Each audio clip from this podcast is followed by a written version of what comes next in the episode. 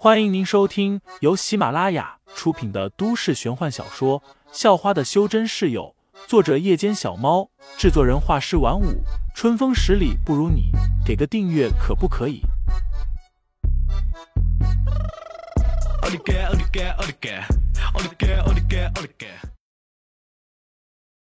第七十五章，我跟你一战中。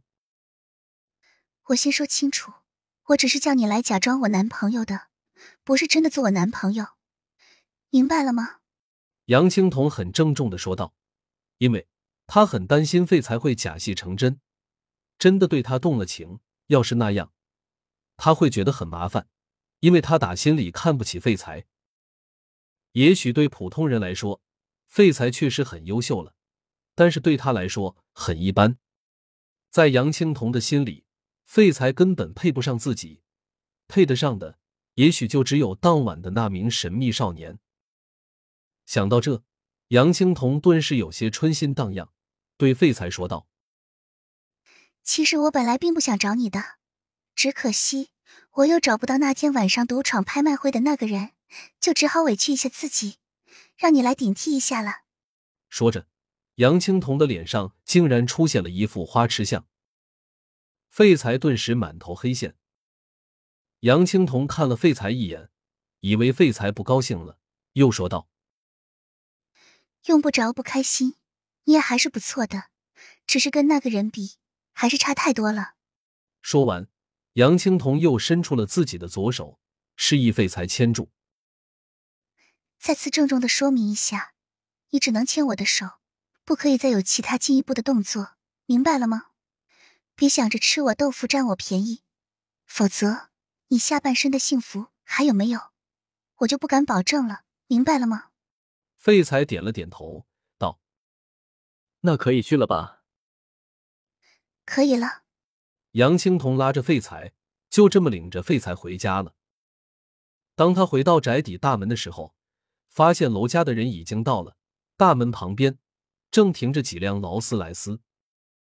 看来是有钱人啊。废材笑道。有钱又怎么样？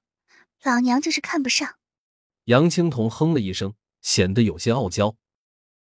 而此时正在屋内快乐的交谈的杨家和楼家，看到出现在大门处的杨青铜，还有牵着杨青铜的手的废材，一个个脸色都是唰的一下变了。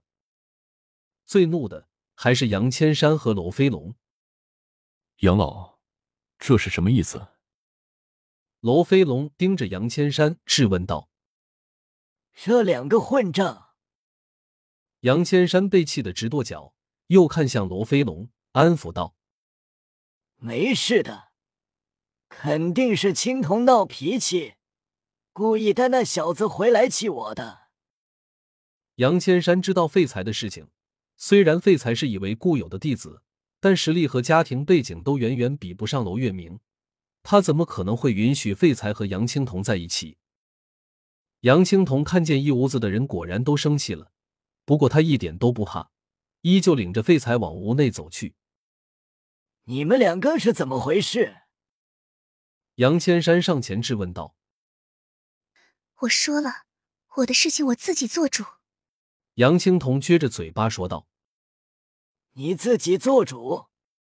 那你看看你自己做的什么主？你跟着他有出息吗？杨千山确实怒了，说话已经完全不顾废材的感受。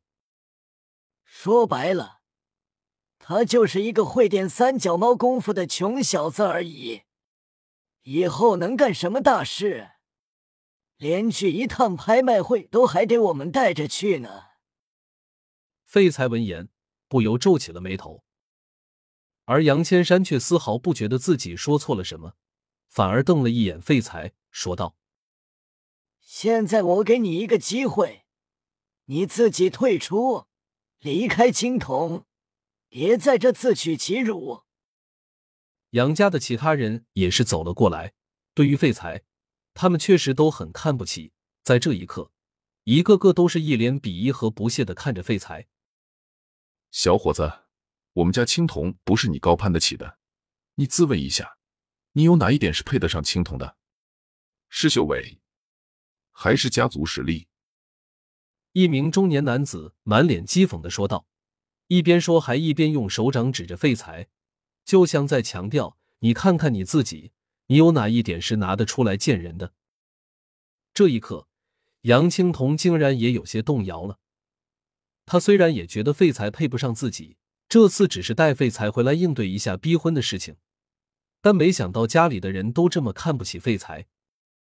即使两人是假装的男女朋友关系。但在这一刻，杨青桐也觉得有些丢人了，不自觉的松开了废材的手。这时候，杨青桐看向了一直静静的坐在沙发上的一个人，那人正是娄月明。在看到娄月明的那一刻，杨青桐的内心竟然悸动了一下，而他的双眼也不断的打量着娄月明，一时间竟然移不开了。听众老爷们，本集已播讲完毕，欢迎订阅专辑，投喂月票支持我，我们下集再见。